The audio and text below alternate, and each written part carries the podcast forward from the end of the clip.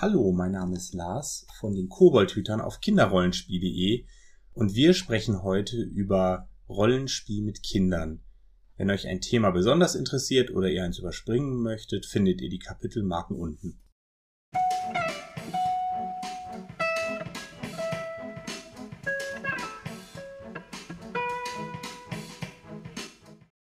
Hallo und herzlich willkommen zu dieser neuen Folge des niveauvollen Trash Talks mit Philipp und Gästen.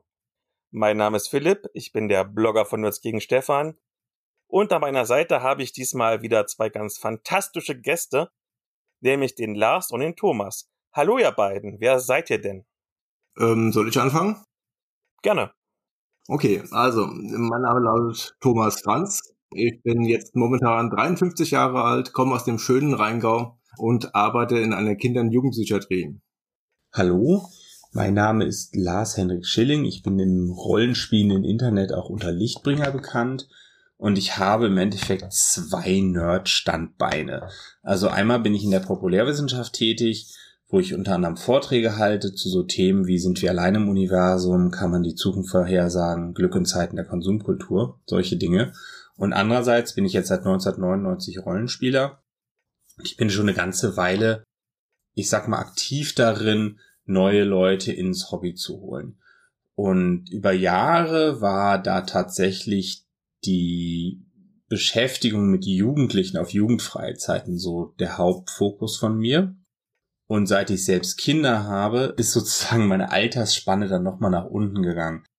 Das heißt, meine Tochter ist jetzt acht, mein Sohn ist jetzt fünf mein Sohn ist Rollenspieler seit er drei ist. Meine Tochter leitete mit sieben ihre erste Runde. Das geht also durchaus. So, und diese beiden Standbeine brachte ich sozusagen zusammen, indem ich auf dem Radcon 2022 einen Vortrag über Rollenspiel mit Kindern hielt. Und dabei brachte ich auch die Idee auf, es müsste doch möglich sein, dass man ein Projekt in die Wege leitet, dass mehr Leute dazu animiert werden, Kinderrunden auf Cons anzubieten.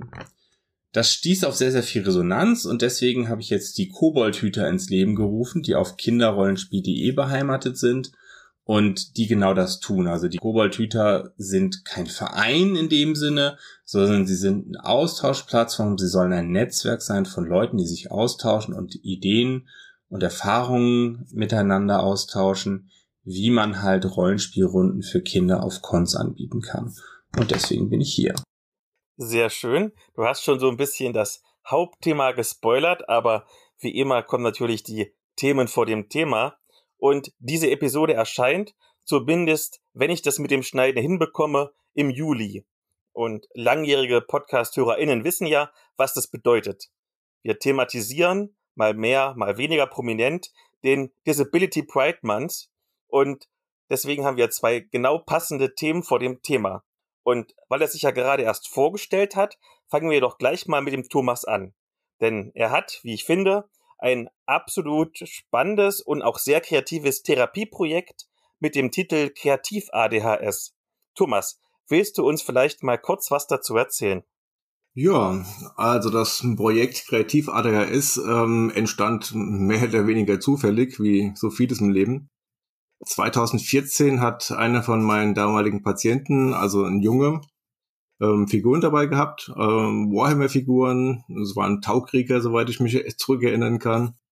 Und da ich selbst ähm, Warhammer schon seit 1995 kenne, also im Prinzip mit der ersten deutschen Ausgabe des White Dwarf, habe ich mir so überlegt, ähm, man könnte ja mal eventuell eine Malrunde auf Station anbieten. Ja, also vorausgegangen sind ähm, andere Aktivitäten, wie zum Beispiel Pokémon spielen oder halt auch Yu-Gi-Oh! Wir haben auch immer mal versucht, so ein bisschen Magic an den Mann zu bringen, aber das war dann doch etwas schwieriger. Meistens ähm, haben wir halt Yu-Gi-Oh! gespielt oder Pokémon. Damals hatte ich schon gemerkt, dass unsere Zielgruppe, also in dem Fall ADHS, eigentlich von einem Thema profitiert, was sie interessiert und wo sie sich im Prinzip auch drauf konzentrieren können. Ja, und da dachte ich mir halt 2014, ja, wir versuchen das mal mit Figuren bemalen. Und da habe ich dann meine Idee im Tabletop Network, äh, also auf Facebook, kundgetan und siehe da, ähm, ganz viele Leute fanden die Idee auch super und haben mich mit ähm, Spenden unterstützt. Also Spenden in Form von Materialien wie Figuren, Gelände, Farben, abgelegte, also angebrochene Farben, alte Pinsel. Also man kann sagen, abgesehen von Betrag, den ich auch aus meinem eigenen Geld angelegt habe, bin ich rundherum versorgt worden. Ja, das war eigentlich eine ganz feine Sache. Und so ging das damals los mit dem Projekt.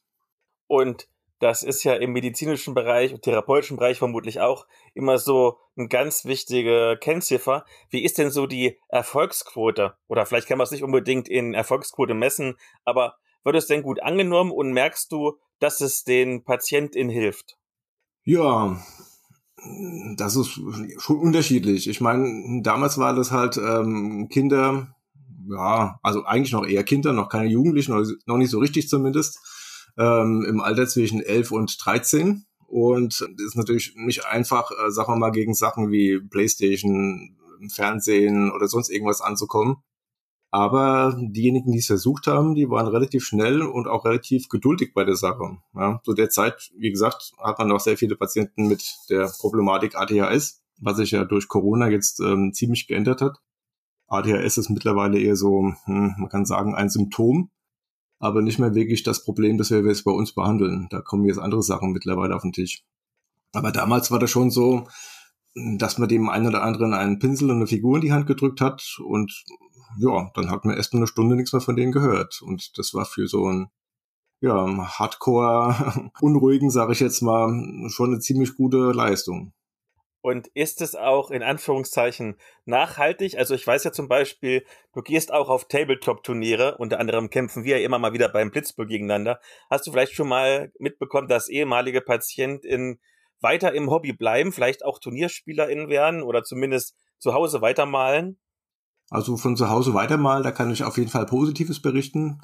Der, die ein an oder andere ähm, haben da schon auch ähm, ja den Pinsel geschwungen und eventuell auch die Familien irgendwie zum Spielen mitgebracht oder beziehungsweise zum Malen. Das hat auf jeden Fall schon funktioniert. Oft auch ähm, dadurch, dass wir halt von unserem Material etwas weitergeben konnten, weil wir ja, wie schon gesagt, ähm, eigentlich ganz gut versorgt sind. Und ähm, das hat natürlich den Einstieg für die ähm, Kinder bzw. Jugendlichen etwas leichter gemacht. Ja, ich meine, wir alle wissen, dass Tabletop-Miniaturen nicht gerade günstig sind. Gewisse namhafte Hersteller haben schon ziemlich horrende Preise, sagen wir mal. Ja, und selbst so ein Typchen Farbe kostet 3,80 Euro. Ja, wenn man sich da zehn Stück kaufen kann und 30 Euro ausgeben muss oder auch 40 Euro, das ist für den einen oder anderen schon echt eine Menge Geld, muss man wirklich sagen. Ja, also wie gesagt, nachhaltig insofern, dass der ein oder andere zumindest malerisch am Ball geblieben ist, ja. Und das ist eine sehr schöne Überleitung, denn ein klein wenig billiger als Tabletop ist das Rollenspiel. Und das passt auch gut zu unserer heutigen Folge, denn ich habe gehört, du arbeitest auch an einem Rollenspiel, was unter anderem für Therapiezwecke natürlich gedacht ist, aber eben auch damit es Kinder spielen. Worum geht's da denn? Ja, unser Rollenspiel nennt sich Simple Dungeons. Äh, wie der Name schon sagt, soll das halt ein relativ einfaches System sein. Auf die Idee bin ich gekommen, als ich bei uns, ähm, also bei der aktuellen, naja, auch nicht mehr ganz aktuellen Gruppe, also die Mädchen, die mich unterstützt haben bisher, die sind schon entlassen worden. Und seitdem geht das Ganze etwas schleppender vonstatten, kann man sagen. Also es fehlen hauptsächlich noch Monster, die Regeln sind im Prinzip fertig. Also nochmal, um auf Simple Dungeons zurückzukommen, es ist ein relativ einfaches Rollenspiel, ja, basierend auf ein System von dem W4 bis zum W20. Es gibt vier Völker im Prinzip und ähm, insgesamt sechs verschiedene Abenteurerklassen. Und die ähm, Attribute ähm, haben sozusagen Würfel. Das heißt also, ja, zum Beispiel ähm, Stärke ein W4 für einen Elfen, ja, die sind ja bekanntlicherweise nicht so unbedingt ähm, kräftig gebaut. Dafür sind sie halt etwas schlauer und haben halt die Intelligenz bei, mit dem W8 und auf die Art und Weise werden dann auch sozusagen die, die Proben gewürfelt. Es gibt halt einen Schwierigkeitsgrad, der sich in einem gewissen Bereich bewegt und dann muss man halt, um die Probe zu bestehen, mit dem entsprechenden Würfel des Attributs gleich oder größer halt würfeln. Also eine relativ einfache Sache eigentlich. Das klingt schon mal interessant. Passt auch ein bisschen nachher zu einer von meinen beiden Medien schauen. Und vielleicht die letzte Frage, sowohl was das Tabletop angeht, als auch was deine Rollenspielentwicklung angeht.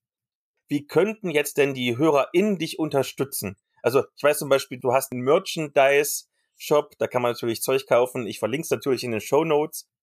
Wie kann man dich denn sonst unterstützen?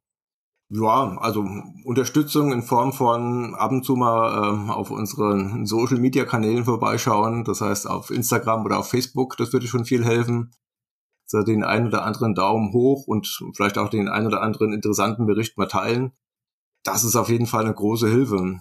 Ansonsten vom Material her sind wir relativ gut aufgestellt, wie gesagt. Was natürlich immer knapp ist, ist halt Farbe und ähm, Pinsel ich rede mir immer den Mund fusselig von wegen, die, die Pinsel gut auswaschen und nicht mit der äh, mit den Borsten nach unten irgendwo hinstellen. Aber naja, wie so ist, funktioniert das normalerweise nicht so gut. Man kann also viel reden, aber trotzdem bleibt eine Menge Material auf der Strecke sozusagen.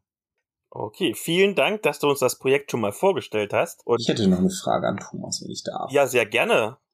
Um mal ein bisschen aus dem Nähkästchen zu plaudern, ich bin tatsächlich Asperger-Autist. Ich bin aber so gut therapiert, dass selbst professionelle Therapeuten das in aller Regel nicht merken, wenn sie es nicht wissen. Und tatsächlich führe ich das zu nicht gerade kleinen Teilen aus Rollenspiel zurück, weil Rollenspiel natürlich diese ganzen Fähigkeiten unterrichtet, dass man sich halt in andere Figuren hineinversetzt, dass man soziale Handlungen übt und so weiter und so fort. Und das halt mit einer, ich sag mal, gewissen Konsistenz tut. Ich war, selbst wenn es nur ein Zehntel so gut ist wie echte Therapie, wenn ich es 20 Mal so lange mache, kommt natürlich trotzdem eines zusammen. Und deswegen würde mich sehr interessieren, ob Thomas da halt noch weitere Sachen in der Richtung sieht. Gibt es Projekte, die sich spezifisch damit befassen? Mm, Projekte, hm, Projekte ist jetzt ein großes Wort, sag ich mal. Ich versuche im Prinzip, ähm, ah, wie soll ich sagen, ich versuche Kinder, Jugendliche, Mädchen sowie Jungs an den Tisch zu bringen, miteinander zu interagieren. Heutzutage gibt's ja eine Menge Störungen. Wie gesagt, seit Corona hat sich auch gerade ähm, soziale Ängste haben sich da gerade halt ziemlich äh, verstärkt und werden immer mehr. Und ähm, durch das Rollenspielen müssen die Kinder im Prinzip miteinander ähm, kommunizieren und ins Gespräch kommen. Und wenn sie merken, dass es irgendwie gut funktioniert, dann fällt es ihnen auf jeden Fall auch leicht. Und ich würde auch sagen, es fällt ihnen dann noch leichter, später wieder auf Leute zuzugehen und ja, mit denen zu interagieren. Also das ist im Prinzip so mein großes Ziel, kann man sagen, die Kinder zusammenzubringen und ähm, zu gucken, dass sie halt miteinander irgendwas machen, dass sie miteinander reden und miteinander spielen einfach. Super interessant. Dann ist vielleicht auch das zweite Thema vor dem Thema für den einen oder anderen interessant. Und zwar habe ich jetzt noch ein kleines Interview und zwar mit einem echten Star-Autoren der Mainstream-Fantastik, nämlich Christian Vogt.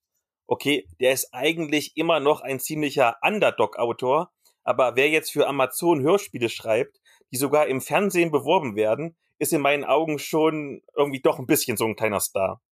Und zu diesem Interview gibt es eine Vorgeschichte, die liegt ganz weit zurück in den Anfängen dieses Podcasts, denn ihn und auch seine wundervolle Gattin Judith wollte ich schon ganz am Anfang interviewen.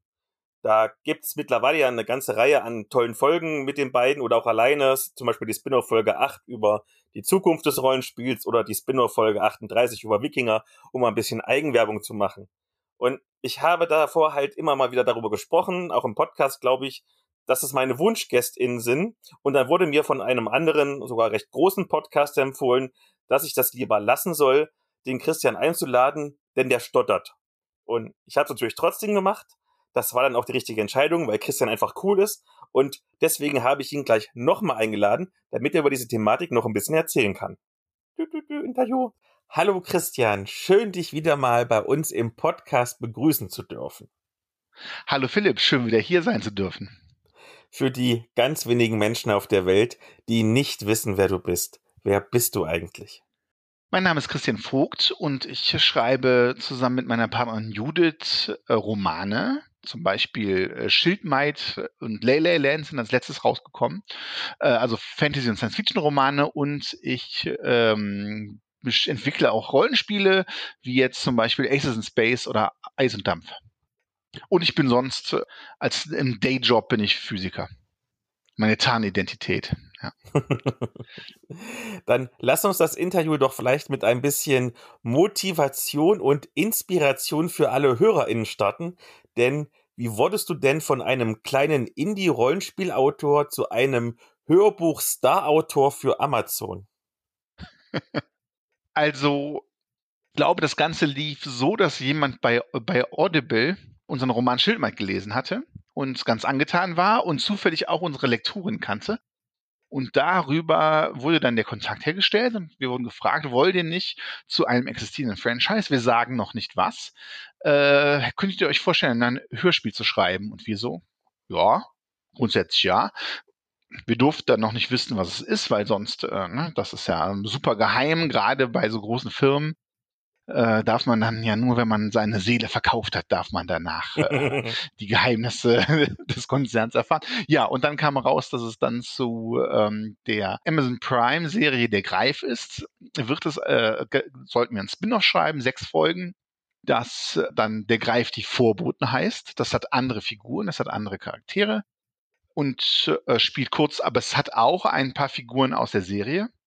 Die kommen vor kurz, aber die Hauptfiguren sind unsere eigenen und die Handlungen sind miteinander verknüpft und dann durften wir diese sechs Folgen schreiben und das ist jetzt kostenlos bei Audible zu hören. Man braucht noch nicht mal einen Ad, glaube ich. Es gibt sogar Fernsehwerbung. Wie cool ist das denn? Das ist total krass. Das hätte ich, also sowas habe ich auch noch nicht. Also als, als Indie gut, Spieleautor und äh, Mitlist Buchautor ist man ja schon total über so ein Plakat freut man sich schon, aber Fernsehwerbung oder so auch so an Bahnhöfen und so auf diesen digitalen Screens gibt's auch schon mal die Werbung nicht nur für den Greifen, sondern auch für das Hörspiel speziell. Und man kann es einfach sagen, hier, hört rein, weil das ist kostenlos und man muss keine schlechten Gewissen haben, kein schlechtes Gewissen haben, dass Leute da Geld ausgeben müssen und man denen was aufschwatzt, wie immer alle Links in den Show Notes. Aber das sollte jetzt gar nicht das Thema sein, sondern wir wollen ein wenig Aufmerksamkeit und Sensibilisierung schaffen und zwar zum Thema Stottern. Magst du vielleicht kurz am Anfang erzählen, was das eigentlich ist? Stottern ist eine sogenannte Sprechstörung. Das heißt, es gibt einen Unterschied zwischen Sprech- und Sprachstörung. Eine Sprachstörung ist, dass man im Prinzip ist der Redefluss so gehemmt, dass man die Worte nicht im Gehirn bilden kann. Und eine Sprechstörung ist, dass die Worte alle da sind, aber es gibt eine Blockade im Sprechapparat und dadurch kommen sie quasi nicht raus. Und dadurch gibt es diese typischen Wiederholungen von Buchstaben oder auch solches, ähm, solches Stocken und Überlegen mitten im Wort, wo man dann eine Blockade hat und ja. Äh, so äußert sich das, genau. Und das Ganze natürlich den verschiedenen Stärken, ja, bis äh, da, wo man bei jedem Wort stottert oder wo man, ähm, wie ich jetzt gerade relativ wenig stottere und auch verschiedene Phasen im Leben. Ich habe jetzt auch gerade eine Phase im Leben, wo ich wenig stottere. Es gibt aber auch Phasen, wo ich mehr gestottert habe, wo es äh, kann was mit Stress zu tun haben, muss aber nicht. Es ist normalerweise so, also es haben sehr viele Kinder, ich habe fünf Prozent der Kinder sind ähm, Menschen, die stottern und äh, bei den meisten wächst sich das dann raus. Aber dann ein Teil behält es als, als äh, erwachsene Person auch. Und nun spielst du ja Rollenspiele, noch dazu Erzählspiele, bei denen viel geredet wird. Und dann bist du auch noch Autor, der von Lesung zu Lesung tingelt. Hat das Stottern darauf einen Einfluss? Ja, jein. Also tatsächlich stotter ich beim Rollenspiel viel weniger. Vielleicht, weil es mir egal ist, ja, ob ich da stottere oder nicht. Wenn man die richtige Umgebung hat, ja, wenn man, wenn man die Leute mag, wenn man jetzt mit jemandem so zusammensitzt, äh, den man nicht so kennt, dann könnte es, ist es wahrscheinlicher, dass man stottert. Jedenfalls bei mir. Und bei Lesungen war es am Anfang so, also mittlerweile bin ich sehr routiniert und da stotter ich da nur noch wenig. Äh, am Anfang war es, aber es ist schon so ein Grund, dass ich wesentlich weniger lese. Also ich lese zusammen mit meiner Partnerin Judith und die liest 80 Prozent und ich habe ein paar Rollen und ich muss das üben. Die liest das einfach so. Ich muss das üben, damit ich mich nicht da verhasple und damit ich mich da ein bisschen wohler fühle und sicherer fühle. Aber wenn ich über das Buch quatsche, dann geht das meistens ganz, ganz okay. Wenn ich jetzt aber zum Beispiel im beruflichen Kontext auf, auf Englisch einen Vortrag halten müsste, da wäre es deutlich stärker. Also man sieht, dass ich mich da, ich, ich fühle mich in dem Bereich wohler, also geht das auch ganz gut. Und es ist ja auch so, dass äh, ich mir denke, gut, wer, das fällt jetzt auf, aber das, da lebt dann jeder mit. Also ich kriege da keine Kommentare oder sowas. Wenn ich mit dir am Rollenspieltisch sitze oder ich sitze bei dir in einer Lesung drin oder wir beide sitzen jetzt gemeinsam im Podcaststudio, wie sollte ich denn idealerweise damit umgehen? Gibt es so Do's und Don'ts? Ja, es gibt äh, Do's und Don'ts, so ein bisschen zumindest. Also es ist nett. Viele Menschen gucken bei so einer Blockade, brechen den Augenkontakt und gucken weg. Das äh, spiegelt natürlich, dass es eine unangenehme Situation. Also einfach nicht den Augenkontakt brechen wäre nett. So, sowas wie, es gibt natürlich Leute, die unbeholfen dann so Dinge nachmachen, ja. Das ist halt ein absolutes No-Go. Also das ist natürlich klar. Also das ist, wenn man kurz drüber nachdenkt, als normal höflicher Mensch ist eigentlich klar, dass man das nicht machen sollte. Oder sowas wie Sprüche wie, hast du jetzt deinen Namen vergessen? Äh, nee, ich habe nur gerade so eine Blockade. Also einfach mal kurz auf so da, darauf einfach verzichten, das wäre super. Und sonst ähm, auch so anstupsen ist nicht nötig oder Sätze vollenden. Man kann die Leute, also Menschen, die stottern, einfach ihren Satz vollenden, selber vollenden lassen. Ja, das würde ich sagen. Und äh, du, das wären die Don'ts und die Do's ist einfach ganz normaler Umgang, vielleicht ein bisschen Geduld. Muss man mitbringen, aber das ist, kommt natürlich auch auf den Grad Stotterns an, wie sehr das dann den Spielfluss stört, aber oft ist es so, dass das dann einfach so ist und man nimmt das so hin. Also das ist, glaube ich, das, das wäre das Du. Du hast quasi meine letzte Frage schon so ein bisschen beantwortet, aber ich möchte es natürlich trotzdem noch stellen. Und zwar ist auch der Grund, warum ich eigentlich jetzt zu diesem Thema kam, außer davon abgesehen, dass jetzt Disability Pride Month ist. Und zwar, ich war letztens in einer Rollenspielrunde, in der gab es vorgefertigte Charaktere und meiner sollte stottern. Und zugegeben, da habe ich mich doch ziemlich unwohl gefühlt, weil ich wollte ja keine Parodie sein. Wie kann ich denn, wenn ich das trotzdem irgendwie charakterlich ausspielen will oder so, das Thema gut umsetzen oder sollte ich es wirklich lieber komplett lassen? Das ist eine äh, super Frage, finde ich. Denn darüber habe ich mir als äh, bei Figuren, die wir geschrieben haben, die stottern und wir auch ein bisschen Repräsentation erschaffen wollten in unseren Roman, auch Gedanken gemacht. Und ich denke, die Antwort ist genau im Roman wie am Rollenspieltisch. Weil bei Romanen hat man ja auch Lesungen, müsste das dann auch vorlesen. Ich würde auf jede Art der Lautmalerei verzichten und es nicht nachmachen. Das heißt aber nicht, dass man keine Stotterer spielen soll, denn das ist auch eine Gruppe, die es relativ häufig gibt, aber die medial sehr unterrepräsentiert ist, finde ich. Und äh, darum ist ein bisschen Repräsentation schön. Und dann kann man einfach sagen, man sagt es einfach als nicht stotternder Mensch und sagt dann, bei diesem Wort, also da, ich stottere jetzt gerade. Also ich sage das und das und habe gestottert, um es klar zu machen, oder ich vermeide gerade diese soziale Interaktion, um das Stottern zu verhindern. Irgendwie sowas, dass man das quasi nicht nachmacht, sondern einfach erzählt, dass es so ist. Das so wäre, also das ist bestimmt nicht äh, die Ultima Ratio und die einzige Lösung dafür, und das sehen bestimmt Menschen, äh, Leute anders, Autoren anders, Autorinnen anders, Spielende anders. Aber ich denke, dass das äh, eine gute Lösung ist. Und ich habe auch von vielen Menschen, die stottern, gehört, also reflektiert bekommen, dass es für sie auch ein guter Umgang wäre. Also Stottern lang nachmachen auf Lesungen finde ich sehr unangenehm, würde ich. Finde ich auch für alle Zuhörenden unangenehm. Dann danke ich dir, dass du ganz kurz Zeit für mich hattest. Und um dir so ein bisschen anzudrohen, das letzte Mal, als ich jemanden im Interview hatte für den Disability Pride Month, das war der André, der ist jetzt mein Podcast-Partner. Also schauen wir mal, was so in ein bis zwei Jahren mit uns beiden geht. Oh ja, ich bin sehr gespannt. Ach ja, das ist ja super.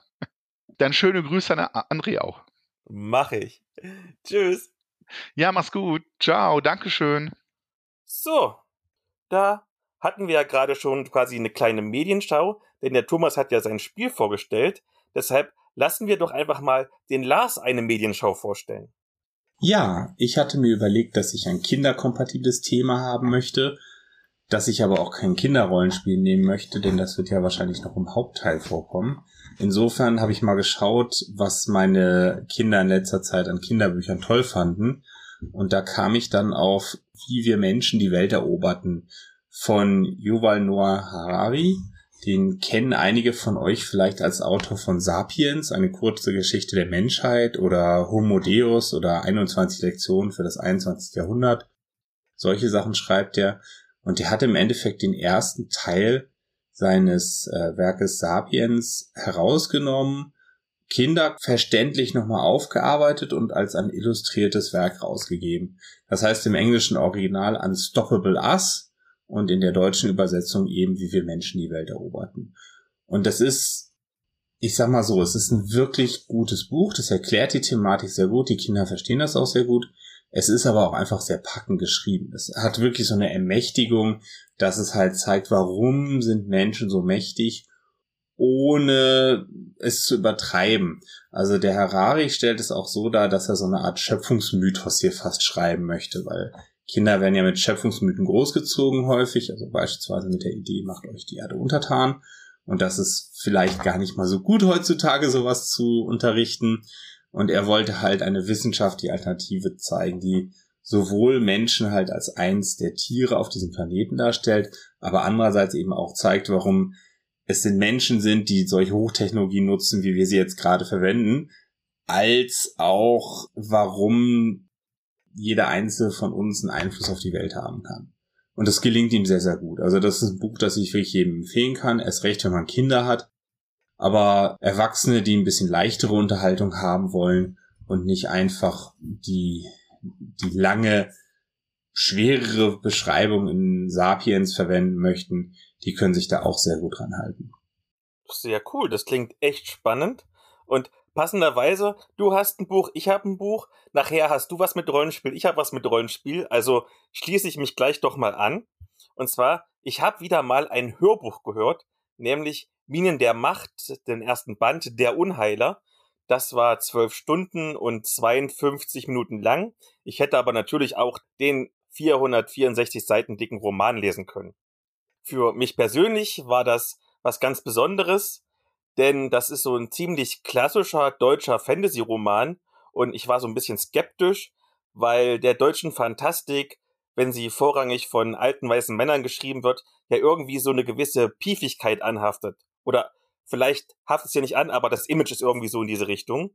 Und hier gab es nicht nur einen Autor, sondern gleich fünf und wohl auch ziemlich bekannte, nämlich Bernhard Henn, Sam Feuerbach, Greg Walters, Thorsten Weize und Tatsächlich gab es auch eine Autorin, Mira Valentin. Und um ehrlich zu sein, kannte ich, und jetzt werden wahrscheinlich alle HörerInnen die Hände über den Kopf zusammenschlagen, von diesen fünf gerade mal eine Person, nämlich Bernard Tennen, aber gelesen hatte ich noch von überhaupt keinem was.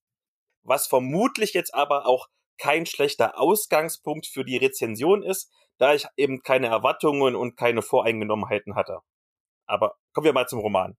Minen der Macht ist erstmal ganz klassische Mittelalter-Fantasy. Also es gibt adlige Ritter und mächtige Magierinnen und unterdrückte Fantasywesen, die alle zusammen in der Metropole Grubenstadt leben. Diese ist ein ehemaliger Tagebau, der unter anderem wertvolle Magiesteine zutage fördert, weshalb sich dort abertausende GlücksritterInnen ansiedelten, die aber allermeistens kein Glück hatten. Und deshalb vegetieren die nun ganz unten in der Grube vor sich hin, während oben am Rand des Tagebaus die Schönen und Reichen ein sorgenfreies Luxusleben genießen. Und das ist, selbst für Mittelalter-Fantasy-Verhältnisse, wirklich sorgenfrei. Denn Feinde von außen sind keine Gefahr, da ein mächtiger Zauberschutzschild die Stadt umschließt und die Feinde von innen werden von der brutalen Stadtwache im Zaum gehalten. Und falls sich mal irgendjemand verletzt, dann kann man immer gesund zaubern. Die einzige wirkliche Gefahr sind die titelgebenden Unheiler, welche man sich so als eine Art zaubernde Pflegekräfte vorstellen kann, denn die sagen einmal Abracadabra und schon sind die allermeisten Wehwehchen tatsächlich weggezaubert. Was prinzipiell ziemlich cool ist, aber dummerweise beziehen die UnheilerInnen ihre magische Energie direkt aus dem Schutzschild, sodass es für Feinde durchlässig wird. Und hier geht die eigentliche Geschichte los, denn eine altruistische Untergrundunheilerin zaubert in den Ghettovierteln so vor sich hin, dass irgendwann der Magieschutzschild zusammenbricht. Und noch schlimmer, manchmal funktionieren die Zauber nicht richtig. Deshalb bekommen manche von den Gehalten plötzlich irgendwelche Blumen, die aus den Körperöffnungen raussprießen. Das führt dann zu sehr unschönen Toden und ist eigentlich nichts in der Sache. Folglich ist die Jagd eröffnet, was aus verschiedenen Perspektiven erzählt wird. Beispielsweise aus der Sicht von Hauptmann Gunther, der die Schlammwache anführt, also so eine Art Ghetto-Polizei, und aus der Sicht von Nasima, das ist so eine Verwandte von ihm, die ist eine mächtige Magierin, die steht ganz oben in der sozialen Rangordnung. Die beiden repräsentieren sozusagen die privilegierte Sichtweise auf die Geschehnisse. Und dann gibt's noch die Diebin Kröte, den Schankwirt Wulf und den Aschlingsunheiler Rami, welche die Geschehnisse direkt aus der Gosse betrachten. Klar, dass sich die anfangs getrennten Handlungsstränge der fünf ProtagonistInnen irgendwann überschneiden. Man arbeitet manchmal miteinander, manchmal gegeneinander und am Ende müssen sich doch alle irgendwie zusammentun, um den magischen Schutzschild und damit die gesamte Stadt zu retten. Soweit, so klassisch und auch die Figuren an sich sind in der Geschichte recht konventionell platziert. Aber um jetzt mal beim Schankwirt Wolf zu bleiben, auch ein Bierbraten ist konventionell, aber trotzdem kann er ganz vorzüglich schmecken. Und genau so ist es nämlich beim Auftaktband der Min der Macht Trilogie, dass es wirklich grundsolide, wirklich unterhaltsame Mittelalter-Fantasy, geschrieben von fünf AutorInnen, die wissen, wie sie die Sätze gut lesbar auf Papier bringen und wie sie die LeserInnen, beziehungsweise in meinem Fall die HörerInnen, bei der Stange halten. Ich habe mich aber trotzdem ein wenig schwer getan, irgendwie für das Hörbuch eine Wertung zu finden, weil ich mir nicht ganz sicher war, in welches Verhältnis ich jetzt die vielen Stärken, die wenigen Schwächen und natürlich auch die Qualität der Hörbuchumsetzung zueinander setzen soll. Und normalerweise nehme ich ja einfach die Amazon-Wertung, die liegt aktuell bei 4,5 von 5 und ziehe 0,2 Punkte ab, damit alle glauben, ich wäre voll der knallharte Rezensent. Aber 4,3 hat sich nicht so richtig angefühlt, das weiß ich nicht. Damit habe ich mich nicht angefreundet. Also habe ich überlegt, welches Hörbuch ich gehört habe, das qualitativ ungefähr vergleichbar gut oder schlecht ist und bin dann gelandet bei Schildmaid, das Lied der Skaldin, besprochen in der Spin-off-Folge 42 und das bekam damals 4,4 von 5. Und das fühlt sich gut an, deshalb nochmal zum Mitschreiben. Mien der Macht, Band 1 der Unheiler, ist richtig gutes Mittelalter-Fantasy und bekommt deshalb verdiente 4,4 von 5 Sternen. Gebt euch das gerne mal, das ist echt nicht schlecht. Ja, und dann, der Thomas ist mal wieder dran. Ja, was soll ich sagen? Was habe ich mitgebracht? Ich habe mich vor drei Wochen bei Crunchyroll äh, angemeldet. Für alle, die es nicht kennen, das ist im Prinzip das Netflix für Animes. Und da stehe ich momentan relativ deutlich auf wiedergeborene Menschen, die äh, eines mehr oder weniger natürlichen Todes in unserer Welt sterben und dann aber ähm, in einer Parallelwelt meist mit viel Schwertern und Magie wieder aufwachen. Ja, da kann es dann schon mal sein, dass sie im Prinzip auch kleine Würstchen oder, oder arme Loser sind, sage ich jetzt mal. Es kann aber auch sein, dass sie dann von den Göttern, die aus Versehen denjenigen haben sterben lassen, auch ähm, große Mächte, äh, große Kräfte bekommen und dann im Prinzip alles können. Und relativ häufig ist es auch so, dass die Helden, das sind meistens Helden, viele Mädchen um sich rumscharen sozusagen, die auf sie stehen. Da habe ich jetzt in letzter Zeit, boah, bestimmt ähm, vier, fünf erste Staffeln von irgendwelchen Serien geschaut und da muss ich sagen, da bin ich relativ begeistert von dem Thema, weil es irgendwie so eine Wohlfühlgeschichte ist. Ja? Das, wie gesagt, das meiste geht in die, in die Fantasy-Schiene. Und ähm, ja, irgendwie passiert den großen Helden und auch außenrum den Leuten relativ wenig. Es kommt so immer mal Gefahren auf oder so. Aber ähm, ja, mit ein bisschen Diplomatie, ein bisschen Zauber hier oder ein bisschen Kämpfen da, ist das Ganze dann ins Gegenteil umgedreht. Und selbst die Bösen sind dann gar nicht mehr so böse auf einmal. Also irgendwie finde ich, das ist eine ganz nette Geschichte. Aktuell gibt's da einige Serien, die frisch laufen. Ja? Das heißt, die ähm, haben bis jetzt so gut wie keine Synchros, werden aber dann wöchentlich äh, auch auf Deutsch veröffentlicht. Also so ein bisschen wie ähm, andere Netflix-Serien, wo halt jede Woche eine Folge kommt.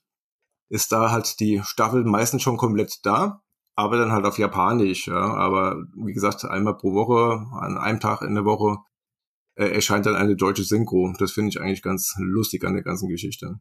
Also ich glaube, die Anschaffung von einem Premium-Account bei Crunchyroll hat sich auf jeden Fall schon gelohnt. Und da werde ich auch noch ein bisschen dranbleiben, was das Thema angeht. Da muss ich mal ganz neugierig fragen, weil ich Animes ja auch zum Teil ganz cool finde. Wie teuer ist denn so ein Account? Es gibt zwei Möglichkeiten. Entweder man zahlt monatlich, dann ist man so bei 10 Euro. Oder man zahlt einmal für das ganze Jahr, dann ist man, glaube ich, bei 99 Euro. Also aktuell bin ich noch bei monatlich, weil ich nicht genau weiß, wie lange die äh, das Ganze anhält, aber äh, wie es aussieht, wird es noch eine Zeit lang gehen. Da werde ich mal drüber überlegen und gebe das Wort so lange erstmal weiter an den Lares. Ich finde es immer schön, wenn in Rollenspiel-Podcasts in der Medienschau halt auch Rollenspielthemen aufkommen. Und äh, deswegen habe ich eins mitgebracht, eine Fate-Abenteuerwelt namens Ghost Planets. Um mal kurz den Hintergrund zu erläutern. Fate ist halt ein Universalsystem, relativ ja, narrativen Einschlag könnte man sagen, das ich sehr, sehr zu schätzen weiß. Es ist aber so, dass die Abenteuerwelten, die dafür erschienen sind, teilweise echt ein bisschen speziell sind. Also die typischen Fate-Leute erschaffen halt häufig eigene Sachen mit dem Effekt, dass es zum Beispiel keine klassische Fantasy-Welt gibt. Es gibt halt House of Bards, wo man halt zu Fantasy noch Arthur-Legenden und Intrige hat. Ja. Und tatsächlich sehr positiv aus diesen teilweise etwas wild zusammengewürfelten Welten sticht für mich Ghost Planets heraus. Das ist tatsächlich etwas, da kam ich letztens wieder drauf, weil ich eins meiner Lieblings-Science-Fiction-Bücher, Arthur C. Clarke's Rendezvous mit Rama las und daran wieder erinnert wurde. Worum geht's in Ghost Planets? Ghost Planets beantwortet im Endeffekt das Fermi-Paradoxon, also warum keine Außerirdischen bei uns vorbeikommt, auf eine sehr interessante Weise. Nämlich, die Menschheit zieht ins All raus, erkundet die Galaxis und findet eine Galaxis voller Gräber vor. Die ganze Galaxis ist leer. Nicht, weil es nie intelligentes Leben gegeben hat, sondern weil es weg ist. Manche dieser Zivilisationen haben sich selbst vernichtet. Die allermeisten sind von einem Moment auf den nächsten ohne jede scheinbare Erklärung verschwunden. Das heißt, da sind Autos auf halbem Weg bleiben stehen, Werkzeug liegt auf dem Boden, weil die Person, die es hielt, ist weggegangen. Also wirklich von einer Sekunde auf die nächsten waren alle weg und keiner weiß warum. Das nennt man das Sigma-Ereignis und man spielt im Endeffekt Leute, die ausziehen, die Forschung betreiben und die Galaxis erkunden, um eben herauszufinden, was war Sigma, was ist da passiert und wie kann die Menschheit es verhindern, weil früher oder später wird Sigma kommen und wenn wir es nicht aufhalten, dann wird Sigma auch die Menschheit einfach verschwinden lassen. Und das ist halt total großartig umgesetzt. Es ist sehr, sehr spannend geschrieben, es ist sehr kreativitätsanregend dafür, dass es wirklich, wirklich kurz ist. Die einzige Macke, die ich für meinen persönlichen Geschmack empfinde, ist, dass sie, was man bei Science-Fiction-Regelwerken leider öfter sieht, in einer sonst relativ harten Science-Fiction schlagartig darauf kommen, dass sie noch Psi einbauen müssen, das irgendwie da auch so ein bisschen wie ein Fremdkörper wirkt. Also ich lasse den Teil einfach weg. Ansonsten ist das wirklich ein sehr, sehr schönes System.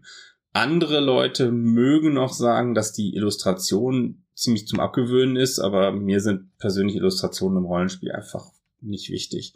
Also wenn man Fate mag oder wenn man auch nur Interesse an so einer Form von Science Fiction hat, kann man sich das echt mal gönnen. Das ist auch zahl so viel du willst. Es ist halt nur auf Englisch verfügbar, aber da kann man wirklich mal reinlesen, kann ich jedem empfehlen. Jetzt bin ich ganz hibbelig, weil das ist genau das, was mich anspricht irgendwie als Genre. Und auch ich mag keine Psi-Regeln, deswegen ich glaube, ich muss das haben. Ja, es wirkt für mich tatsächlich immer wie ein Fremdkörper. Also man hat dann häufig bei solchen Regelwerken auch das Gefühl, da hat jemand wirklich eine solide Science-Fiction-Welt geschrieben und dann kam einer der Testspieler und sagte, äh, aber wo ist denn mein Magiesystem? Äh, na gut, dann bauen wir eben noch Psi ein. Das denke ich mir auch die ganze Zeit. Sehr schön. Zum Glück habe ich ein Rollenspiel, da gibt's keine Psi-Regeln. Wir reden ja nun im Hauptthema über Kinderrollenspiele und zweifelsohne werden da gleich die altbekannten Namen fallen, wie Aventur von Ulysses Spiele, Monsterjagd vom Uhrwerk Verlag und Sonic Schurke vom Pegasus Spiele, wobei bei letztgenanntem auch Uhrwerk seine Finger mit drin hat. Also will ich meine Medienschau mal nutzen, um einem Kleinstverlag etwas Aufmerksamkeit zu verschaffen, wobei dieser die vermutlich gar nicht braucht, da der Autor und Verleger Florian Azar unter seinem Künstlernamen Nerdvater bei TikTok ziemlich populär ist. Also zumindest wenn man bedenkt, wie klein letztlich die Nische für Rollenspiele abseits von D&D und DSA ist. Aber er hat verstanden, was mir schon vor Jahren die Marketing-Profis erzählt haben. Kinder holst du am besten mit kurzen audiovisuellen Beiträgen ab, also damals noch Instagram und heutzutage halt TikTok. Und der Nerdvater hat also ein Kinderrollenspiel geschrieben mit dem schönen Titel Abenteuer von Aros und dem vielversprechenden Werbeslogan Rollenspiel war noch nie so einfach. Na, da werden die Erwartungen natürlich angeheizt. Schauen wir doch mal, ob das wirklich so einfach ist. Und ich gebe zu, bei einem Regelbuchumfang von 148 Seiten bin ich dann doch etwas skeptisch. Legen wir mal los. Abenteuer von Aros ist erstmal ein sehr klassisches Fantasy-Rollenspiel. Du hast auf der einen Seite die Spielleitung und auf der anderen Seite die Spielenden, welche klassische Fantasy-Völker wie Zwerge, Orks und Elfen spielen, die so klassische Fantasy-Berufe wie KriegerInnen, MagierInnen und Dieben ausüben, um gegen klassische Fantasy-Monster wie Skelette, Mimics und Bergziegen anzutreten. Nur eben mit dem Unterschied, dass alles der Zielgruppe entsprechend in einem super süßen Chibi-Knubbellook gehalten ist. Eigentlich will man so eine tödliche Kürbisspinne gar nicht angreifen, sondern einfach mal liebevoll auf dem Kopf tätscheln und der fiese Zombie sieht eher so aus, als bräuchte er einfach mal eine ganz lange Umarmung. Was gar nicht mal so unpassend ist tatsächlich, da es zum Spielprinzip gehört, dass du die Monster fangen kannst und sie dann als Weggefährten trainierst, quasi wie bei Pokémon. Auch die Regeln sind kindgerecht einfach. Prinzipiell musst du für eine Probe einfach nur mit einem zwölfseitigen Würfel einen Zielwert unterwürfeln, welcher sich aus der entsprechenden Fähigkeit plus einem Modifikator zusammensetzt. Das ist also wirklich nichts, was nicht schon jemand kann, der in der ersten Klasse Mathe gelernt hat. Bei den Kämpfen werden stattdessen sechsseitige Symbolwürfel genutzt. Außerdem kann man ein paar Spezialmanöver verwenden und aus Abenteuer in Aros so eine Art Miniaturen-Skirmisher machen, wenn man sich die entsprechenden Dateien für den 3D-Drucker kauft. Und dann erinnert das vom Look und Feel her ziemlich an Crossmaster Arena, falls das noch irgendwer kennen sollte. Das war früher mal ein sehr, sehr cooles Spiel. Bis hierhin ist eigentlich auch alles gut. Das ist schon ein ziemlich solides Rollenspiel, bei dem ich mir gut vorstellen kann, dass man es bereits mit GrundschülerInnen spielen kann. Jetzt kommt aber das große Aber, denn natürlich muss ich auch meckern, das gehört dazu. Was mir nämlich so gar nicht gefällt, sind Layout und Lektorat. Fangen wir mal beim Layout an. Hier stört mich, dass die vielen Texte einspaltig sind und nur mit wenigen Hervorhebungen. Quasi als ob du einen Roman im Fließtext liest, anstatt einem strukturierten Sachbuch. Und Rollenspielregelwerke sind meiner Meinung nach ja doch eher Sachbücher. Ich weiß, da kann man diskutieren. Da hilft es dann auch nicht, dass gerade für so ein Indie-Projekt überdurchschnittlich viele hübsche bunte Bilder den Text auflockern. Außerdem, ich habe es ja gerade erwähnt, fehlt irgendwie ein vernünftiges Lektorat. Und ich will jetzt gar nicht meckern, dass es ab und zu mal einen Textfehler gibt. Da mache ich in meinem Blog vermutlich viel mehr, wenn ich übernächtig so eine Rezension runterschreibe. Aber hier kommt hinzu, dass die Texte mitunter uneinheitlich wirken. Manche sind in Anführungszeichen eher normal geschrieben, die könnten so auch in jeder Brettspielanleitung stehen. Aber dann gibt es Momente, beispielsweise beim Einstiegsabenteuer Ziegen, Orks und Kaiserschmann, das habe ich wie alles andere auch natürlich in den Shownotes verlinkt, da musste ich unwillkürlich an jeden Freitag 19.05 Uhr denken. Und so knallharte Deutschlandfunk-Ultras wie ich wissen, was da kommt, nämlich der Wochenrückblick in einfacher Sprache. Und genauso klingt das auch. Und da bin ich jetzt ein bisschen ratlos, wer denn eigentlich die Zielgruppe des Rollenspiels ist. Denn zweifelsohne eignet sich so eine einfache Sprache dafür, dass GrundschülerInnen verstehen, was da in diesem Abenteuertext steht, wenn sie es leiten wollen. Aber andererseits bekommt doch niemand in diesem Alter so richtig Lust, sich durch so eine Textwüste durchzufräsen. Letztlich ist der Werbespruch Rollenspiel war noch nie so einfach, also vielleicht doch ein bisschen übertrieben, aber in Kombination spielleitendes Elternteil plus spielendes Kind ab sieben Jahre sollte das eigentlich ganz gut funktionieren, gerade wenn man auch die ausdruckbaren 3D-Spielfelder und Chibi-Figuren benutzt. Und preislich liegt die Starterbox dafür, dass hier ein Kleinstverlag am Werk ist und nicht so ein großer Verlag mit 29 Euro absolut im Rahmen. Da sind dann auch neben dem Regelbuch noch ganz viele Spielbögen enthalten, die sechs Spezialwürfel und ein W12. Also ein kleiner Indie-Tipp, der wie viele Indie-Projekte halt auch ein paar Ecken und Kanten mitbringt, aber eben auch viel Freude. Und ich denke, jetzt war eine schöne Einleitung. Wir kommen zum Hauptthema und dem großen Plot-Twist, denn ich kann mich jetzt quasi zurücklehnen, denn wenn ich jetzt euch irgendwelche Fragen stellen würde zum Thema Kinderrollenspiel, würde ich vermutlich ziemlich abgleiten irgendwelche Nerdfragen wie, sind 3W20 besser als 2W20? Einfach weil ich mich mit der Materie auskenne.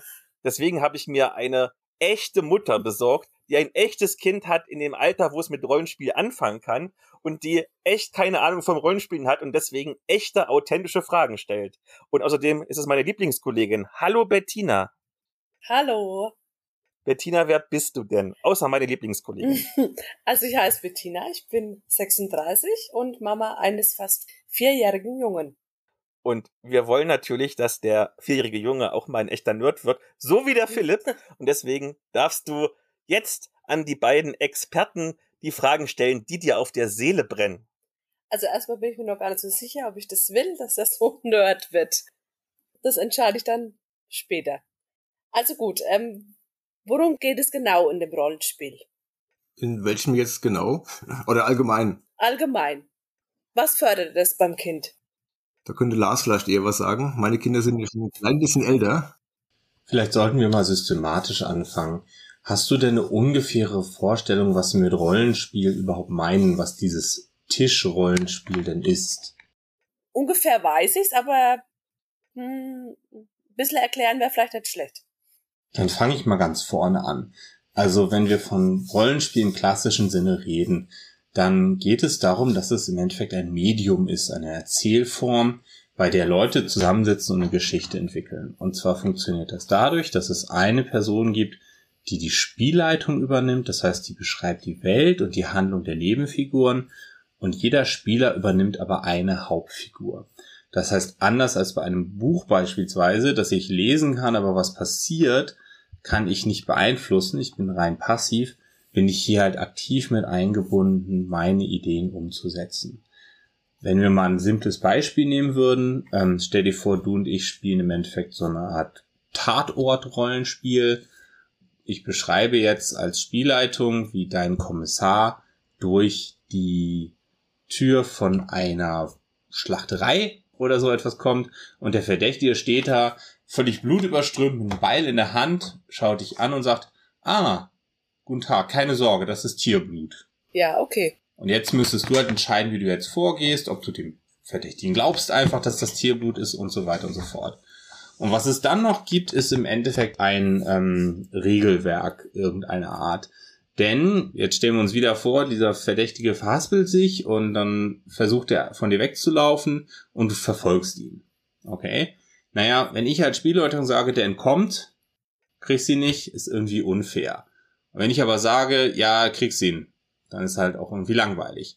Und deswegen gibt es halt Mechanismen, die dafür sorgen, zu überprüfen, hast du den jetzt gekriegt oder nicht. Also in kritischen Situationen zu entscheiden, was passiert. Das passiert in aller Regel durch Würfel, die gewürfelt werden. Wie das Regelwerk im Detail aussieht, welche Form von Spiel es fördert, was es genau für sinnvoll hält, das hängt dann jeweils vom Einzelfall ab und ist natürlich im Fall von Kindern auch nochmal eine besondere Geschichte, was für welche Altersklassen geeignet ist. Aber das ist sozusagen das Grundprinzip. Ja, ja. Okay, wenn ich mir das jetzt dann so vorstelle, ist es dann so, dass ich dann als Erwachsener wahrscheinlich mitspielen soll ab einem gewissen Alter, also einem gewissen Alter ist es ja dann wahrscheinlich schon sinnvoll, wenn der Erwachsene mitspielt. Normalerweise wärst du als Erwachsene wahrscheinlich erstmal die Spielleitung und das oder die Kinder übernehmen halt die Rolle der Spieler. Das Alter hängt ein bisschen davon ab, ähm, was das Kind für Fähigkeiten mitbringt. Aber mit einem guten System kann man prinzipiell mit drei anfangen. Also es gibt ein System namens Monsterjagd, das ich für diese Altersklasse wirklich ganz explizit empfehle. Das geht tatsächlich schon für Kinder ab drei. Hm, auch ein schönes Spiel in dem Alter jetzt, gerade wenn man noch ein paar Mädchen dabei hat oder Mädchen auch begeistern möchte dafür, wäre jetzt My Little Pony. Ähm, man spielt sozusagen einen Pony-Charakter, der sich seinen ähm, Schönheitsflecken, den die ja auf ihrer Flanke haben, normalerweise erst verdienen muss. Allerdings gibt's auch Abenteuer, da äh, ist man schon ein vollwertiges Pony mit Schönheitsfleck. Und mit diesen Schönheitsflecken kommen dann auch irgendwelche Fähigkeiten. Und ähm, ja, es gibt halt auch da verschiedene, naja, Völker nicht. Es gibt unterschiedliche Ponys. Es gibt ein Erdpony, ein Pegasus-Pony mit Flügeln, und ein Einhornpony. Die haben meistens sowas wie Tinte Chinese drauf. Und ähm, ja, das ist im Prinzip eine ganz schöne Geschichte, weil als Spielleiterin äh, oder als Spielleiter muss man den Kindern halt vermitteln oder den Ponys vermitteln, dass halt Freundschaft sehr starke Waffe ist im Prinzip oder einen sehr starken Zusammenhalt geben kann bei Abenteuern, die man besteht. Das finde ich eigentlich ganz schön. Das Problem ist nur bei My Little Pony, ähm, das wurde eine Zeit lang produziert und jetzt kommt man eigentlich nur über irgendwie einen Secondhand-Markt zumindest an die Regelbücher ran. Ne? Die ähm, Abenteuer oder auch die eine Starterbox, die es da mal gab. Kinder können das auch spielen, sobald sie lesen können, allerdings dann ohne Spielleiter oder Spielleiterin, indem man einfach bei der Eins anfängt und je nachdem, was für eine Entscheidung man trifft, ähm, steht dann halt unten, wenn du nach rechts gehst, liest die Nummer 83 und wenn du nach links gehst, liest die Nummer 12. Und auf die Art und Weise kommt man da so durch das Abenteuer durch. Also, wie gesagt, My Little Pony, gerade wenn man auch ein Mädchen mit begeistern möchte, ist es alles schön bunt und pink. Da hat man auf jeden Fall was Gutes getan. Wie immer ein bisschen Eigenwerbung. Da gibt's eine ganz lange, ganz tolle Folge von uns. Guckt einfach mal ins Archiv. Und in welcher Gruppengröße ist so ein Rollenspiel zu empfehlen? Wie viele Kinder sollten es mindestens sein oder sollten es höchstens sein? Das hängt tatsächlich deutlich vom System ab. Also es gibt Systeme für Kinderrollenspiel, zum Beispiel so Nichtschuck oder Little Wizards, die haben Mechanismen, mit denen man einander helfen kann. Nicht wahr? Also das hat natürlich auch irgendwie einen pädagogischen Ansatz, dass die Kinder halt animiert werden, Sachen in Gruppe zu lösen. Aber das erfordert natürlich, dass es auch andere Kinder gibt, sinnvollerweise. Das heißt, bei solchen Systemen funktioniert es eigentlich nicht gut, wenn es nur ein Kind ist. Bei anderen Systemen, beispielsweise eben das schon erwähnte Monster, da geht es tatsächlich prinzipiell, wenn ich nur ein Kind habe. Die obere Grenze hängt sehr davon ab, wie wild die sind. Also prinzipiell, ich leitete jetzt auf Nordcon letztes Wochenende zwei Runden mit jeweils sechs Kindern und das ging. Aber wenn man natürlich sehr kleine Kinder hat, gerade Jungs, die sehr hyperaktiv sind oder ähnliches, das ist dann schon noch mal eine andere Geschichte. Da ist wahrscheinlich bei Vieren dann schon die Grenze. Das hängt natürlich schon ein bisschen davon ab, was du für eine Schmerzgrenze hast und was für Kinder da du am Tisch sitzen hast. Ein bisschen Bedenken habe ich, dass es trotzdem auch ein bisschen so gefährlich ist, in Anführungsstrichen, was das Thema Gewalt angeht. Man hört doch jetzt irgendwie raus, dass es oft um Monster, um Schurken, um sowas in der Richtung geht oder liege ich da falsch? Also tatsächlich muss man natürlich schon sagen, dass viele Formen des klassischen Erwachsenen-Rollenspiels eine gewisse Kampflastigkeit haben und dass viele Kinderrollenspiele das dementsprechend mit abbilden. Wenn man an so Nichtschurke zum Beispiel denkt oder auch das System, das Philipp in der Medienschau vorstellte, wenn da sogar Figuren bewegt werden, das hat dann natürlich gewisse Kampfelemente, keine Frage. Das kommt aber eben auf System an. Es gibt zum Beispiel ein System, das heißt Little Wizards, das ich sehr gerne verwende. Ich umschreibe das gerne als die kleine Hexe das Rollenspiel, ne, weil das so ein bisschen wie Preußers kleine Hexe vom Stil ist, auch vom Technikstand und so. Und da spielen die Spieler wirklich kleine Hexen oder Zauberer, die eben auf Besen durch die Gegend reiten und Leuten helfen. Und das System hat noch nicht mal ein Kampfsystem. Da gibt es gar keine Regeln für Kämpfe, sondern da werden Dinge wirklich durch Kreativität, durch Reden, durch Verhandeln, aber auch durch kreativen Einsatz von Magie gelöst. Das ist dann natürlich eine ganz andere Geschichte.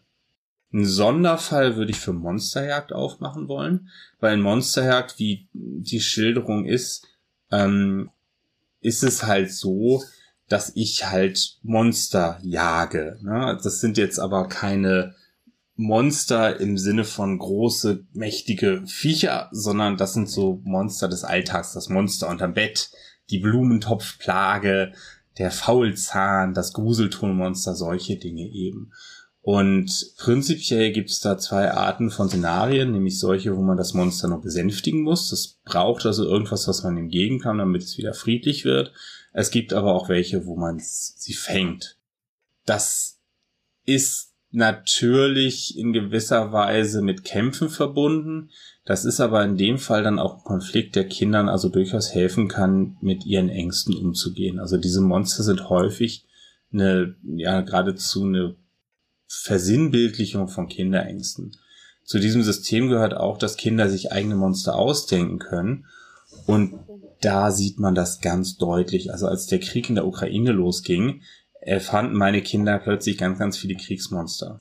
Und das hilft auch. Ähm, bei meinem Sohn, der vorher deutlich Angst im Dunkeln hatte, half das zum Beispiel sehr. Gar nicht so sehr diese Monster dann zu bekämpfen, das brachte irgendwie nicht viel, aber sich neue auszudenken sorgte dafür, dass er diese Wesen als offensichtlich fiktiv einordnete. Und das half ihm dann schon sehr. Also das hat schon seinen Wert. Das heißt, ich würde die Frage beantworten, je nach System kann es unterschiedlich kämpferisch sein. Dieser Kampf kann aber auch seinen Wert haben. Da muss man halt genau hingucken. Hm, wie gesagt, meine Jugendlichen, also Kinder und Jugendlichen auf Stationen, ja, es geht vom Alter her, also ging bei elf los. Mittlerweile ist das Alter etwas äh, nach oben gegangen. Das geht jetzt eher bei 13 los und geht bis 17. Das ist auch schon wieder eine ganz andere Geschichte. Ja, also die ähm, kann man natürlich mit, mit Kämpfen fesseln. Ist, ist natürlich auch ganz nett, wenn man ein paar Rätsel mit dabei hat. Aber ähm, die Rollenspiele, die ich mit denen spiele, abgesehen von My Little Pony, die gehen halt schon auch eher in Richtung ähm, Kämpfen, um halt auch den Weg weiter fortsetzen zu können, ja, weil irgendwas im Weg steht oder weil man von irgendwas aufgehalten wird. Hm. Ja gut, ab dem höheren Alter ist das dann auch nochmal eine ganz andere Voraussetzung. Wenn man mit dem kleineren Alter einsteigt, muss man doch überlegen, welches Spiel man dann auswählt. Ja, aber was ich so rausgehört habe, ist es trotzdem ein pädagogischer Nutzen, daraus zu ziehen aus den Rollenspielen. Wenn man das ja kontinuierlich mit dem Kind durchführt, denke ich schon. Oder was meint ihr? Ganz genau. Wie gesagt, es soll die Kinder oder Jugendlichen ja auch dazu bringen, miteinander zu kommunizieren und vor allen Dingen auch selbst irgendwas zu machen. Ja. Ich meine, heutzutage ist ja schon so, dass selbst die Kleinsten schon beim, wenn die Eltern essen gehen, äh, das Handy vor die Nase gesetzt bekommen, mhm. damit sie sich berieseln lassen können oder damit die Eltern vielleicht auch mal Zeit haben, ihr Essen zu genießen. Und ähm, da lernt man im Prinzip nichts dabei. Ja, es gibt so viele tolle Lernspiele und so viele tolle Lernvideos, aber wenn man immer nur alles guckt und auf sich einprasseln lässt, lernt man dabei selbst nichts. Ja, man lernt am besten, wenn man selbst irgendwas macht. Und das ist beim Rollenspiel, beim Rollenspiel absolut gegeben. Man muss im Prinzip was machen. Man muss sich austauschen mit den anderen. Man muss einfach selbst über das Problem nachdenken und oft auch von selbst auf die Idee kommen, wie es dann funktioniert. Klar, wenn jetzt als, äh, wenn man als Spielleiter oder Spielleiterin merkt, ähm, es dauert irgendwie sehr lange oder sie sehen im Prinzip den Wald vor lauter Bäumen nicht, dann kann man auch immer noch mal ein bisschen auf die Sprünge helfen, das auf jeden Fall. Aber wichtig ist oder richtig ist, dass die Kinder im Prinzip selbst was erarbeiten müssen in dem Fall. Ich würde zusätzlich zu dem, was Thomas sagte, sozusagen noch mal eine Metaebene höher gehen, weil diese freie Entfaltung dieses im Rollenspiel, die ist sozusagen Kernelement. Also während halt andere Medien immer welche sind, wo ganz viel von außen kommt und die auch einen begrenzten Inhalt haben, hat Rollenspiel halt einen unbegrenzten Inhalt.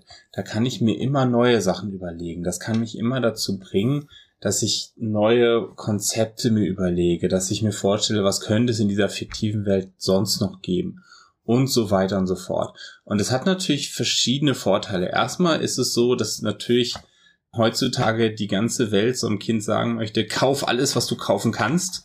Und wenn man dann natürlich etwas hat, wo jemand von sich aus sich Unterhaltung besorgen kann, ohne direkt ein Abo irgendwo abzuschließen, je nachdem wie konsumkritisch man eingestellt ist, kann das schon mal seinen Wert haben. Und natürlich fördert es auch kreative Fähigkeiten. Es hat einfach eine hohe Flexibilität dort. Und es ist halt auch etwas, wozu man immer wieder zurückkehren kann, nicht wahr? Also das ist halt nicht nur ein Buch, das man ein, zweimal liest, sondern das kann man immer weiter verwenden. Es ist zum Beispiel so, dass wir immer ein Rollenspiel mit haben, wenn wir längere Zugreisen machen. Und wenn da halt ein anderes Kind dabei ist, dann wird es eben mit eingezogen und spielst mal eben mit. Nicht wahr? Das ist einfach etwas, was da sehr sinnvoll ist, weil es eben ein unbegrenzter Inhalt ist. Und der Umgang mit diesem unbegrenzten Inhalt, der kann halt sehr, sehr anregend für die Kinder sein. Sowohl von der Kreativität als auch davon, diese Sachen zu durchdenken. Plausibilität ist da so ein ganz wichtiger Faktor. Rollenspielwelten haben in aller Regel ein gewisses Maß an interner Konsistenz, damit sie funktionieren. Und Kinder lernen dann auf diese Weise über solche Dinge nachzudenken. Vor jetzt etwas über einem Jahr, da kam meine Tochter zu mir und sagte, du Papa, wenn es mal Einhörner gab, wären sie jetzt kein Hörner. Äh, was? Naja, weil meine Tochter halt weiß, ähm, das stimmt übrigens tatsächlich, in Afrika setzen sich gerade Elefanten ohne Stoßzähne durch. Das ist eine evolutionäre Adaption, weil sie dann nicht gewildert werden. Und sie sagte, naja, wenn es mal Einhörner gegeben hätte, dann wären sie von Menschen so lange gejagt worden, dass sie jetzt aussehen wie normale Pferde. Und das ist halt schon was, das fand ich halt beeindruckend, dass meine Tochter mal eben das Konzept von Einhörnern auf interne Konsistenz abklopft. Und diese Sachen hat sie halt im Rollenspiel gelernt. Diese Art und Weise, so einen ganzheitlichen Ansatz zu haben. Und dann ist es halt auch noch so, dass es einem weitere Fähigkeiten eben mitbringt. Angefangen halt von mathematischen Fähigkeiten, weil häufig sind die eben mathematisch aufgestellt, die Systeme, als auch, dass es beispielsweise halt soziale Fähigkeiten unterrichtet. Ist ja kein Zufall, dass Rollenspiel häufig auch in der Therapie von Autisten zum Beispiel verwendet wird. Ja, das hört sich wirklich spannend an. ja, also ich muss sagen, ich bin wirklich positiv überrascht. Hätte es mir eigentlich nicht vorstellen können, aber ich glaube, das probiere ich aus. Warum auch nicht? Ja, spricht eigentlich alles nur dafür. Ich hatte nur so ein bisschen Angst, dass, das, dass mein Kind vielleicht so ein Nerd wird wie der Philipp. Das ist so schlimm. Oh. Ich werde auch sehr vorsichtig. Nerds sind doch die, die am Ende heutzutage vernünftig bezahlt werden, oder? Also, vielleicht ist das gar nicht so schlimm, wenn der ein Nerd wird. Ja. Ja, gut. Ja, die Nerds von heute sind die Helden von morgen, ganz einfach. Ja, okay. gut, das ist dann auch noch was Positives, ja. ja, wie gesagt, ich werde mich das, ich werde das mit meinem Mann besprechen und werde das tatsächlich mal ausprobieren. Ziel erreicht. Und viel Spaß vor allen Dingen. Das hätte ich äh, tatsächlich nicht gedacht, muss ich ehrlich zugeben. Ich habe das mir nicht vorstellen können, dass ich das mal in Erwägung ziehe. Jetzt, also jetzt zumindest in dem Alter noch nicht. Ich habe wirklich auch gedacht, man muss viel, viel älter sein, dass das was bringt oder dass man das überhaupt erst in Angriff nimmt. Aber es hört sich schon so an, dass man auch mit vier da schon ein bisschen in irgendwelche Rollen einsteigen kann, ja. Tatsächlich hat sich da in letzter Zeit auch einfach sehr viel in der Szene getan. Also ich bringe dieses Thema ja nun öfter an und ich treffe öfter dann auch auf Cons beispielsweise ältere Spieler, die sagen, ja, ich versuche das mit meinen Kindern auch, aber das hätte nie im Alter von fünf, sechs Jahren oder sowas funktioniert und erst recht nicht mit drei. Und ich sage dann immer, ja, vor fünf Jahren hätte ich das auch noch nicht gekonnt. Also da sind einfach sehr viele neue Systeme auf den Markt gekommen, die das vernünftig können, die sich genau darauf fokussieren. Man merkt einfach, dass das jetzt wirklich so eine Welle ist, die durch die Szene geht, so dass man halt auch kleinere Kinder mitnehmen kann. Ja. Also tatsächlich habe ich jetzt eigentlich keine Fragen mehr. Dann schließe ich noch eine Frage an, die vielleicht auch schon so ein bisschen Tipps und Tricks sind für die Bettina irgendwann. Ich weiß ja ungefähr, wie ich zum Beispiel, wenn ich Spiel leite, mit erwachsenen Spielleiten muss. Wie ist es denn, wenn ich mit Kindern Spiel leite? Bei Thomas sagen wir mal so, bei, bei Jugendlichen, ju äh, älteren Kindern, bei Lars, bei den ganz jungen Kindern. Was ist denn da anders? Also ich kann mir natürlich vorstellen, dass es nicht so lange dauert, weil du keine Ahnung nicht zwölf Stunden Rollen spielen kannst, sondern vielleicht bloß eine Stunde oder eine halbe Stunde. Aber was ist da anders und habt ihr vielleicht Tipps und Tricks, wie ich in der entsprechenden Zielgruppe gut leite? Hm, ja, also wenn ich mal mit den etwas Älteren anfangen kann, ist es unterschiedlich, also sehr unterschiedlich. Ja. Es kommt darauf an, wie die Gruppe zusammengesetzt ist. Wenn du, sagen wir mal, so drei, vier 13-jährige Jungs hast und eins, zwei Mädchen dabei, also gehen wir mal von fünf Leuten aus. Du hast da vielleicht einen Alpha-Jungen oder auch zwei Alpha-Jungen, die versuchen dann halt, ähm, sich gegenseitig zu übertrumpfen mit ihren Sachen. Da muss man schon relativ viel Geduld haben. Man muss vor allen Dingen versuchen, halt auch die anderen immer mit einzubeziehen und auch ganz gezielt einfach mal fragen, was würdest du denn jetzt zum Beispiel tun? Und ja, einfach, dass man mal ein bisschen ablenken kann von denen, die meinen, sie müssten jetzt äh, das ganze Spiel alleine rocken. Ich meine, immerhin ist das ein kooperatives Spiel und kein Solo-Spiel. Ja, da braucht man auf jeden Fall viel Geduld. Und ähm, ja, ich hatte auch schon Rollenspielrunden, da haben sie sich einfach tot diskutiert. Dann mussten halt nochmal Sturmtruppen um die Ecke kommen und mussten einfach nochmal dazwischen grätschen oder sonst irgendwas, damit die einfach wieder ins Handeln gekommen sind. Also das ist, was die Älteren angeht, ganz äh, abhängig davon, wie die Gruppe zusammengestellt ist. Ja, wenn du jetzt zum Beispiel eine Gruppe hast von nur Mädchen oder sagen wir mal nur Mädchen und ein Junge, das sieht schon wieder ganz anders aus. Ja, die Mädels interagieren meistens viel besser miteinander. Ja, der Junge wird dann im Prinzip so mitgezogen, der darf zwar auch mitspielen, aber ähm, er spielt dann keine ganz so große Rolle, wie wenn jetzt ähm, zwei oder drei Jungs dabei sind und einer immer meint, er müsste halt der, der Boss sein. Also das kommt, wie gesagt, ganz auf die Zusammensetzung an bei den Jugendlichen. Zu Jugendlichen würde ich noch hinzufügen, dass die häufig thematisch sehr fokussiert sind, nicht wahr? Die haben häufig ein Thema, das die so richtig abholt. Es gibt also es ist kein Zufall, dass man mit 13 die strammsten Kommunisten findet. Nicht wahr? Und tatsächlich, wenn ich ein Thema habe, wo ich da ansetzen kann, wenn die zum Beispiel total auf Jugenddetektivgeschichten stehen, dann habe ich da natürlich ein sehr gutes Mittel. Und, das muss man trotz der furchtbaren Autorin leider auch sagen, nichts ist so effektiv bisher wie Harry Potter in meiner Erfahrung.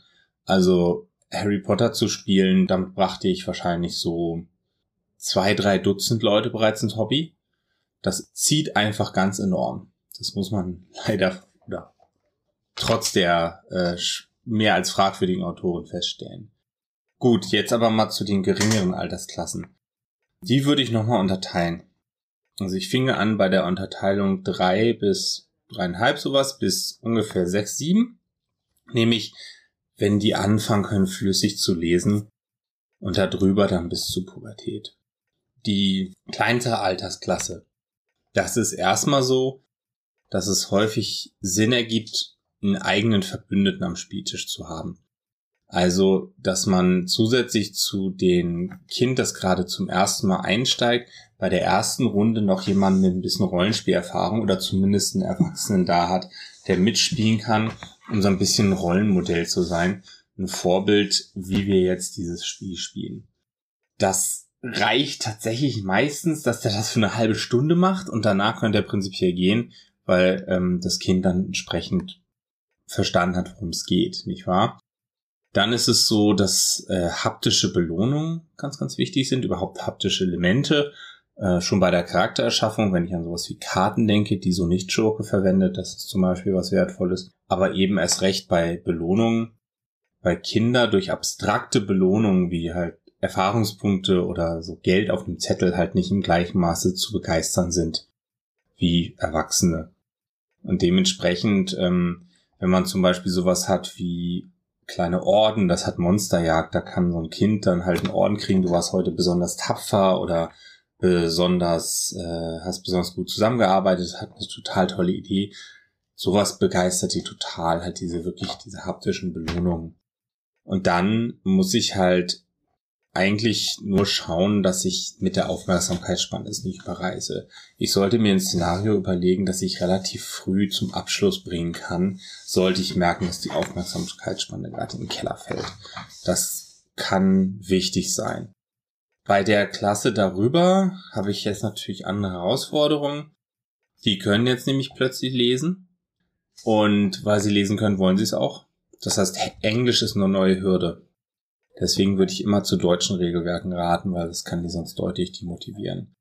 Ansonsten muss ich da gucken, dass ich kein zu komplexes Abenteuer habe, das sozusagen nicht irgendwie eine wilde Intrigenhandlung oder sowas. Aber ansonsten ist es halt wirklich so, dass ich halt schauen muss, wie ich meine Ausschläge setze. Ich würde aufpassen, dass ich nicht zu sehr disnifiziere. Der Tommy Krabweis, der Erfinder von Bernd dem Brot, wurde mal gefragt, wieso lieben Kinder Bernds Brot so, obwohl der so schlechter Laune ständig ist. Und der sagte einen sehr intelligenten Satz. Der sagte nämlich, ich glaube, Kinder haben auch ein Recht auf schlechte Laune. Nicht wahr? Das heißt, es können also durchaus auch negative Dinge drin vorkommen. Es kann auch eine traurige Handlung geben. Die sollte halt nur nicht so tief traurig sein, dass das Kind nachts nicht schlafen kann. Genauso kann es halt sein, dass der Gute sich plötzlich als der Böse herausstellt und umgekehrt. Aber ich darf halt nicht eine zu komplexe Sache von ihnen verlangen. Das heißt, zu gucken, dass man der Dimension nicht einfach weglässt, um so eine Knuddelwelt zu erschaffen, sondern ähm, die Kinder durchaus ernst nimmt, aber die Sachen halt in dem Maße abschwächt, dass sie damit umgehen können. Das kann ich schon sehr empfehlen. Ja, ich hoffe, das hilft so ein bisschen. Ansonsten habe ich auch einen Vortrag auf dem Radcon gehalten über Rollenspiel mit Kindern und da gibt es eine Videoaufzeichnung von, die können wir gerne unten verlinken. Dann freue ich mich sehr, dass wir die Mission erfüllt haben, die Bettina so ein bisschen äh, ihr Interesse zu wecken. Und Bettina, du kriegst schon allein nur mal fünf Sterne, weil du den Mut hattest, hier als Gästin dabei zu sein. Und alle anderen HörerInnen haben vielleicht den Mut, uns fünf Sterne zu geben bei Spotify, bei iTunes. Ihr wisst jetzt immer, wie das geht. Ich bedanke mich bei allen meinen Gästen und vielleicht hört man sich mal wieder oder sieht sich am Spieltisch. Tschüss. Ciao. Tschüss. Ciao.